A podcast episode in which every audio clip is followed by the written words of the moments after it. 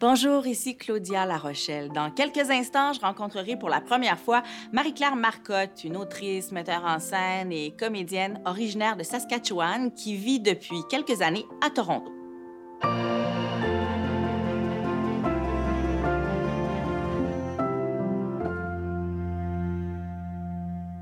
La pièce Flush de Marie-Claire Marcotte, publiée en 2020 aux éditions L'Interligne, raconte l'histoire d'une famille qui vit un choc super intense et qui doit apprendre à s'aimer de nouveau. Là, j'en dis pas plus parce que je veux rien dévoiler, mais je peux dire que le tout est auréolé d'un humour très noir, voire lugubre. Moi, j'aime ça. Avec un, un, début dans lequel il y a un poisson rouge qui s'appelle Baako et qui est apporté en cadeau. Et là, hélas, il vient de mourir de froid les personnages, il y a Corinne, la locataire, Marthe, la grand-mère de la petite, la petite qui a 12 ans, et Fred, le papa de la petite. Ils font mal tellement ils sont lucides et ils expriment aussi des vérités qu'on essaie souvent de ne pas voir en face. Pour vrai, je viens, comme diraient certains, de... Mais de pogner de quoi? La petite parle à sa collection de sauterelles mortes conservées dans des sacs transparents en plastique. Si je suis assez grande pour marcher toute seule à l'école, je suis assez grande pour cogner chez Corinne la nouvelle. Il y a tout le temps des nouveaux locataires. Des méga weirdos qui restent jamais longtemps. Ils sont tous des. des. des mous. des mous à chier. Elle sourit. Mous à chier. Je viens juste de l'inventer. Ça veut dire quelqu'un qui part même pas avec une valise, puis qui nettoie même pas sa chambre avant de partir, puis qui dit même pas bye, puis qui laisse même pas une note. Non, tout ce qu'elle a laissé, c'est un gros trou. Ma mère est une molle à chier. C'est Marc qui m'a dit la vérité sur comment elle est partie. Moi, je dormais. Puis anyways, j'étais trop petite pour vraiment m'en souvenir. Bienvenue, Marie-Claire Marcotte. Merci d'avoir accepté notre invitation. Marie-Claire, quand j'ai lu Floche, j'ai vu en Corinne une sorte de Euh, version féminine, une, comme une, fille qui apparaît, qui, qui débarque. Euh, et cette fille-là, je l'ai vue un peu comme votre alter ego, une fille qui apparaît dans des nouveaux territoires, qui se promène beaucoup, qui, euh, mm. qui a de multiples facettes. Est-ce que c'était voulu, ça? Euh, ben, je l'ai jamais vue comme mon alter ego, mais c'est pourquoi pas. mais je, je, la vois comme quelqu'un qui a multiples masques. Alors oui, je pense que nous tous, on a, on a nos masques qu'on porte. Euh, oui, hein? Oui, c'est comme... Les masques sociaux, les masques de l'intime. C'est ça. Elle s'est réinventée. Elle essaie d'être euh, une autre, euh, d'être une meilleure version d'elle. Fait que c'est un peu comme cette... Ben, cette belle quête un peu ridicule qu'on a tous des fois, je pense, à mon avis, de, de comme s'améliorer. Mais au final, tu sais, on est on peut s'améliorer, mais on demeure nous-mêmes. Il faut comme ouais. laisser tomber les masques. je comprends, je comprends. Puis en même temps, c'est normal de vouloir. En fait, ce serait étrange de ne pas vouloir s'améliorer comme être humain. en fait, ce serait presque psycho... comme, comme les psychopathes euh, le font. Alors, je pense que ce désir-là, mais tout en s'acceptant, j'imagine. Oui, c'est ça. Fait bien. Puis c'est comme un désir euh, pour Corinne, je pense, c'est une, une, quête un peu maladroite de, de s'améliorer. Hmm. En même temps, en lisant Floche aussi, donc cette pièce de théâtre-là, je me suis dit, super, j'adore que ce soit dans la forme dramaturgique. Hmm. Pourquoi vous avez choisi ça plutôt que le roman? Je pense que le dialogue est venu en premier. Alors, euh, c'était ça. C'est vraiment à, base de, de, dialogue. Je me suis embarquée. Là, je sais qu'on peut, on peut certainement écrire le dialogue euh, dans un roman, mais c'est les personnages qui parlaient parlaient parlaient. Et au final, euh, c'est le théâtre, c'est la parole, le dialogue. Alors, c'est devenu, devenu du théâtre. Qu'est-ce que le théâtre apporte à notre société présentement? Qu'est-ce qu'il peut faire comme différence hmm. pour qu'une jeune femme comme vous décidiez d'avoir, euh, de porter un message à travers la, forme dramaturgique? Hmm. C'est que ça doit avoir tout un euh, ben, sens. Oui, ben c'est large comme comme impact. Je pense que le théâtre apporte tant de choses. C'est difficile de dire, euh, de concrétiser parce que le théâtre, ça, je veux dire, pour moi, ça, ça permet de rêver, d'évoluer, de justement devenir des meilleures versions de nous-mêmes, de de, de rêver à d'autres manières de vivre, de, de vivre une expérience assez transformatrice. Ouais. Qu'est-ce que vous voulez dire, vous, à travers le théâtre, à travers cette voix-là? Qu'est-ce que moi je veux Oui, dire? qu'est-ce que vous voulez dire? Qu'est-ce que vous avez envie de, de porter comme message?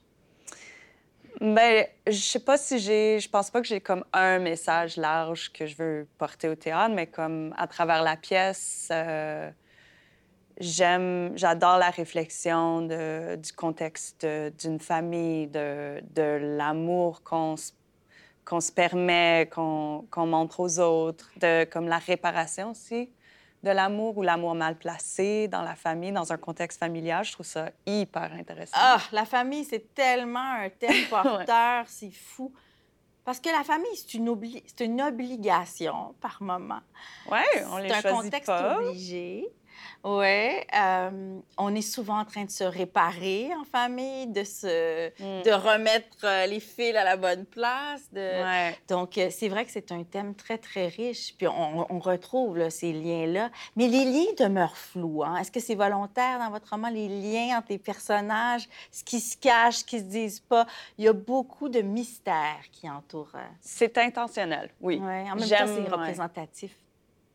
C'est ça, ouais. Ben, c'est comme on a chacun nos rôles précis dans nos familles.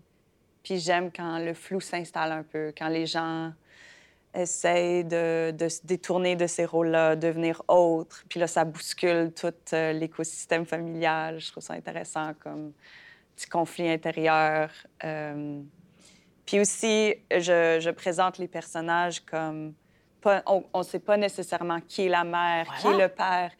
Et j'aime le, le fait de présenter des êtres humains avant tout, à un public ou un lecteur, lectrice, euh, parce qu'il y a quand même pas mal d'opinions qu'on a au sujet des parents. Tu sais, juste le titre mère, père, on a déjà un bagage Ben, de... C'est qu'on on fait entrer dans une case quelqu'un. Ouais, c'est ça. Alors, je, je voulais juste comme montrer un humain au début, puis là, petit à petit, euh, dévoiler le, le titre. Puis on le voit parce qu'on on réalise en vous lisant que la mère, c'est peut-être pas nécessairement celle qui nous est imposée. La mère peut devenir une mère sous d'autres formes, avec un autre rôle dans la famille. Ouais. Euh, Il y a ça aussi. Ça fluctue. Quelqu'un qui est la mère un jour peut devenir, euh, peut, peut prendre un autre rôle le lendemain. c'est une liberté Oui, qu'on pourrait se donner un peu plus. absolument, Ouais. absolument. On peut changer de, de personnage.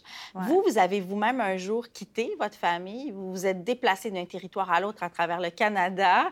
Euh, est-ce que, est-ce que ça a été difficile, cet abandon-là? Non, au début, non, parce que j'avais 17 ans. J'ai quitté la Saskatchewan pour mes études théâtrales. Alors, c'était euh, avec un sentiment de... Sais, j'étais, j'étais tellement heureuse d'aller euh, à Toronto, à une plus grande ville où je pouvais aller voir plus de théâtre, euh, être autonome, étudier en théâtre. Après, j'ai trouvé difficile euh, le manque d'espace. Je suis très attachée aux, aux plaines en Oui. Saskatchewan. Alors, le soleil me manquait, l'horizon, le ciel. Je, je peux mieux respirer dans ce contexte-là, je trouve. Je, je rêve mieux.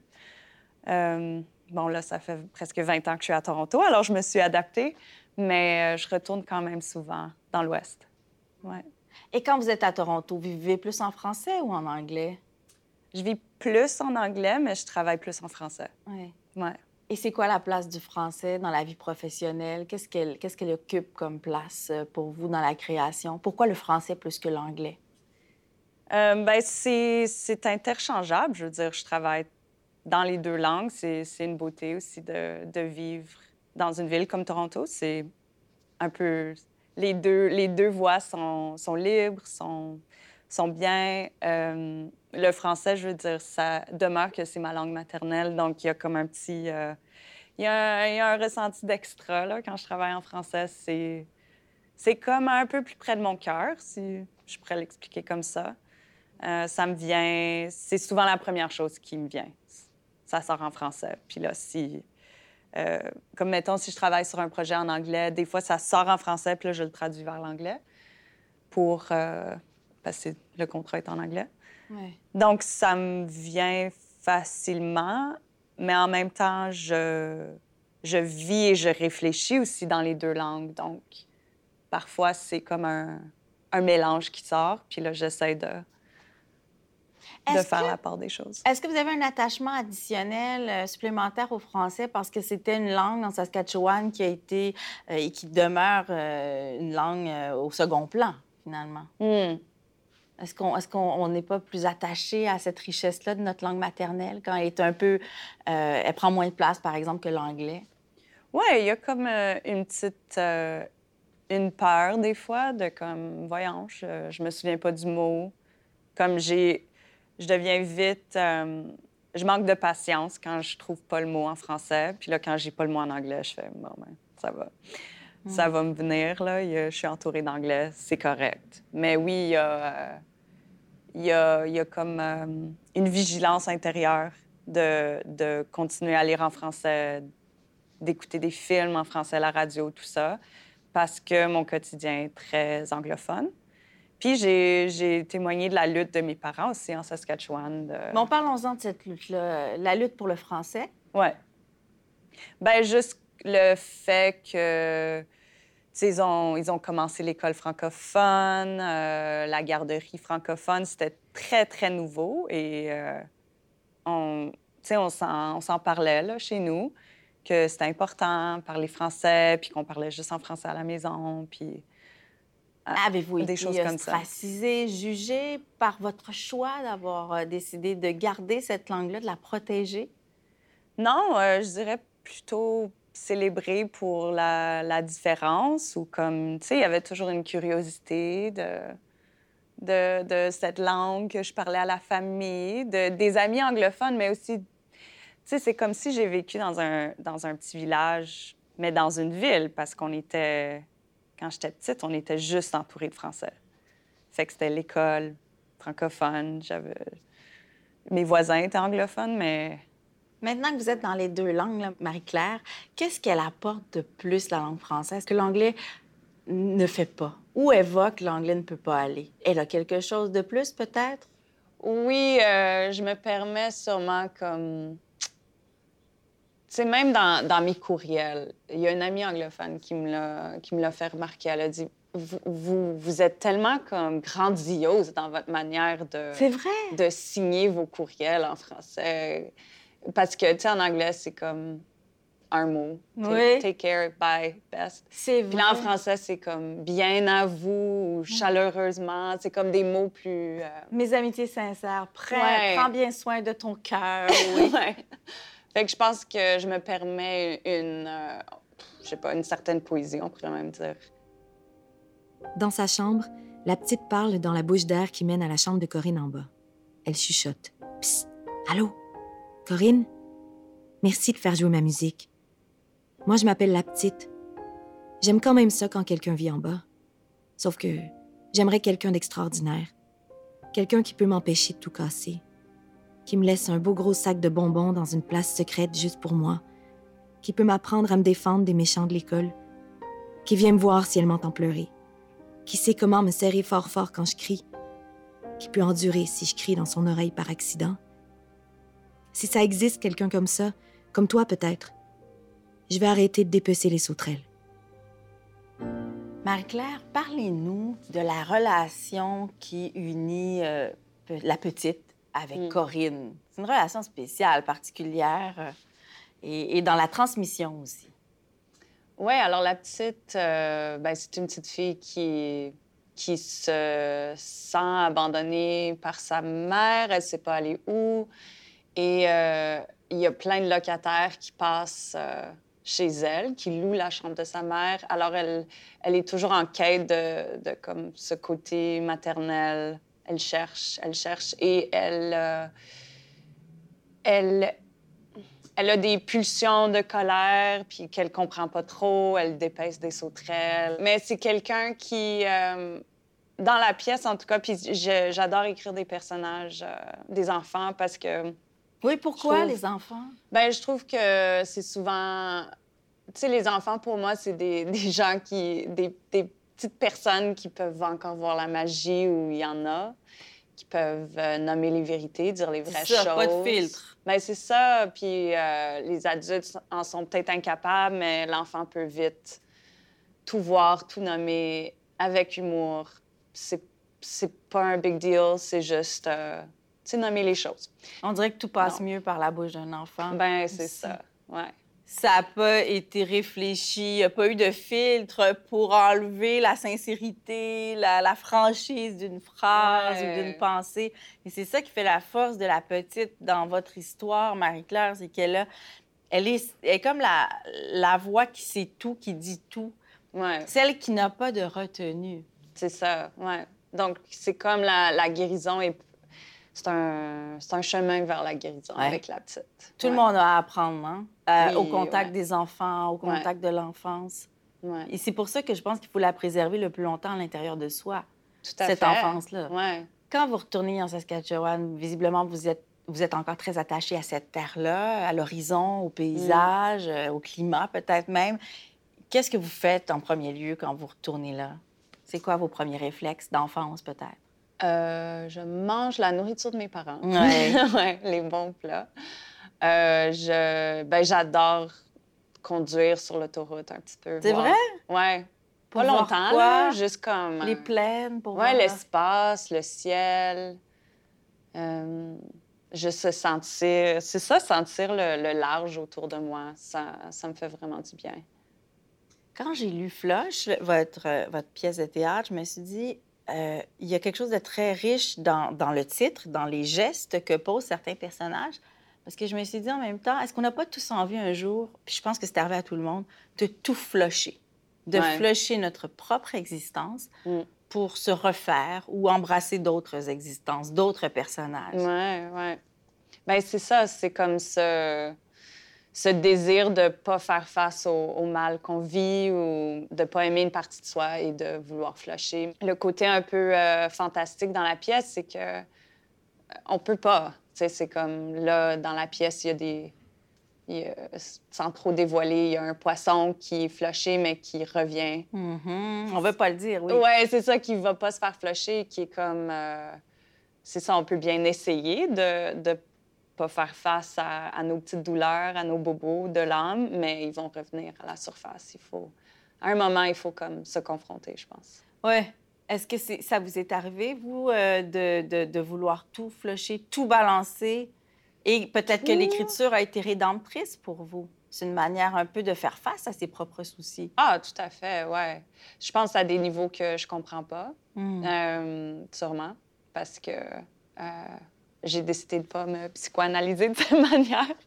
Mais euh, je pense que euh, de tout balancer, non. Mais oui, il y a des moments où, je me suis dit, là, c'est là, c'est comme un mal par-dessus l'autre, puis j'ai pas envie de regarder à ça. Mais euh, puis depuis que je suis petite, j'ai une manière de fuir dans mon imaginaire. Alors je sais que ça, ça, tu sais, c'est comme ça m'aide pas tout le temps.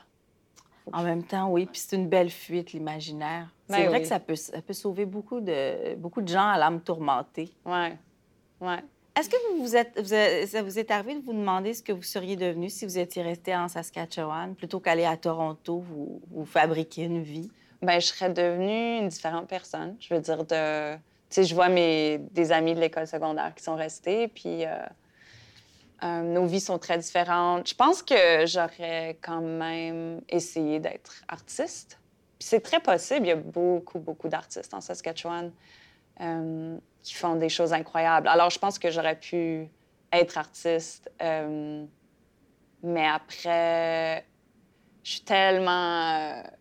je suis tellement fan du voyage, puis comme d'un peu d'éclater ces horizons de comme voir comment fonctionnent les autres. Alors, il y a comme, je peux juste pas imaginer, en fait, une... Le territoire nous façonne. Donc, le territoire nous façonne la terre qui nous a vu naître comme la terre qu'on décide d'adopter. Oui, oui. Puis je pense, j'aurais peut-être, euh, je serais peut-être moins reconnaissante de d'où je viens et de ce territoire-là si j'étais restée. Qu'est-ce que vous gardez toujours en vous de cette terre de votre naissance, la Saskatchewan? Qu'est-ce que qu'est-ce qu'elle vous insuffle au quotidien qui vous permet peut-être même d'écrire? Je me sens encore plus terre à terre quand je suis là. c'est comme je me sens vraiment ancrée. Puis je pense que je peux, j'ai comme ce sentiment de. C'est difficile à expliquer. Il y a comme une euh, simplicité dans les rapports, je trouve, là-bas. que c'est comme, c'est très, euh, ce que tu vois, c'est ce que je suis. Il y a comme, il y a pas des, il y a, je, ouais. Il doit avoir la Marie-Claire de, Saskatchewan puis la Marie-Claire de Toronto. Il doit avoir ça qui, qui de, de, ben, j'espère que c'est pas deux, deux pôles extrêmes. Euh, il faudrait, il faudrait demander à mes sœurs. Ouais, c'est ça parce que vous venez. Bon, on parle des familles. La famille vous a euh, indubitablement inspiré pour écrire votre famille à vous. Oui, ma famille, oui, ma famille plus élargie aussi m'inspire beaucoup, beaucoup. Euh, celle toujours en Saskatchewan, celle en Alberta.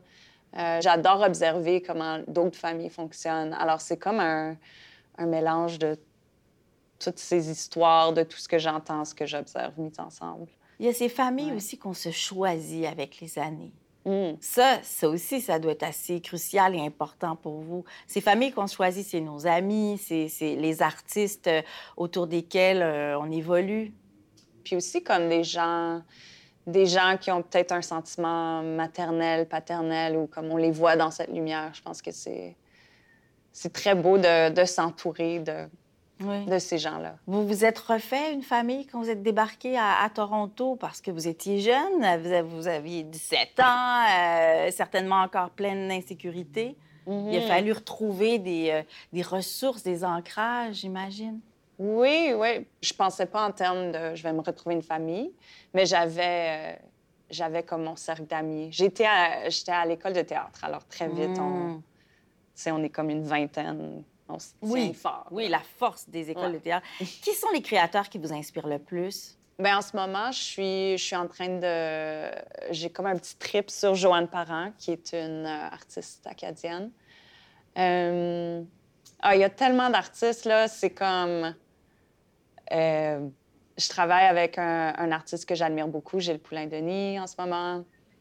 Euh, c'est fou comme depuis que je, que je fais cette émission-là euh, sur la francophonie, les, les, les, les franco-canadiens qui créent, qui écrivent, je me rends compte à quel point il y a tellement d'artistes à côté desquels on n'est pas assez, à côté desquels on passe, parce qu'il n'est jamais trop tard pour les découvrir, mais vous nous faites découvrir tellement mm. de, créateurs euh, qui viennent de, tous les coins du, pays, qui écrivent en français, qui vivent en français, qui chantent et qui sont dans la création. Euh, parce que vous, par votre travail, vous voyagez beaucoup aussi, vous vous promenez, euh, vous, vous êtes international. Ouais, ouais, il faut. Ben, il faut pas l'être, mais j'ai comme. C'est un peu devenu mon chemin. Tu sais, à force de. Aussi des résidences d'écriture ailleurs, euh, sur d'autres continents. C'est. Ça a été très formateur pour moi, très intéressant. Des, festivals. Qu'est-ce que vous avez appris euh, à l'école de théâtre euh, dans l'écriture? Qu'est-ce qui a été le plus formateur? Rien du tout. J'ai. Ben, c'est que c'était les écoles de théâtre qui enseignent aussi l'écriture et la création, je pense que c'est excellent. L'école où je suis allée, c'était pas... Euh, la création était pas encouragée. Fait que je pense que je me suis comme luttée contre ça. Fait que si j'ai appris quelque chose, c'était peut-être d'aller créer encore plus parce que je me sentais euh, juste dans, dans, le rôle de comédienne. Voici un texte hmm. et euh, sois parfaite avec ta, ton outil de comédienne qui est très bien, ta technique. Ta technique, c'est ça. Oui, oui, on est dans la technique. Oui, c'est ça. Sois excellente avec ta technique. Euh, mais ta voix personnelle, on n'a comme pas trop envie de l'entendre. Hmm. Fait que je me suis euh, un peu révoltée contre ça, puis euh, j'ai commencé à écrire. Alors. Ah, donc l'écriture est une manifestation de la révolte aussi. Oui, on pourrait le dire comme ça, oui. Ouais. Ben, Est-ce que vous pensez vous orienter vers euh, une autre, euh, une autre source de création prochainement? Après le théâtre, peut-être ce sera le roman, la poésie. Est-ce qu'il y a une curiosité envers une autre, un autre genre? Oui, ouais, il y a une grande, grande curiosité, oui. La poésie, ben, j'en écris pour moi. Euh, peut-être un jour pour d'autres. le roman aussi, je trouve ça... Ouais, ça m'intrigue beaucoup, ouais. Merci beaucoup, euh, Marie-Claire Marcotte, pour cet entretien. Et longue vie à votre écriture. Merci. Et je vous souhaite que la révolte s'apaise. pas trop au fond. Ben non. non, Floche est un texte dramatique de Marie-Claire Marcotte, publié aux éditions L'Interligne. Animation et recherche, Claudia Larochelle. Réalisation, Michel Pelletier. Cet épisode a été produit en partenariat avec le regroupement des éditeurs franco-canadiens grâce au soutien financier du Secrétariat du Québec aux relations canadiennes. Claudia Lapage est une émission de Savoir Média disponible en ligne, à la télé et en balado-diffusion.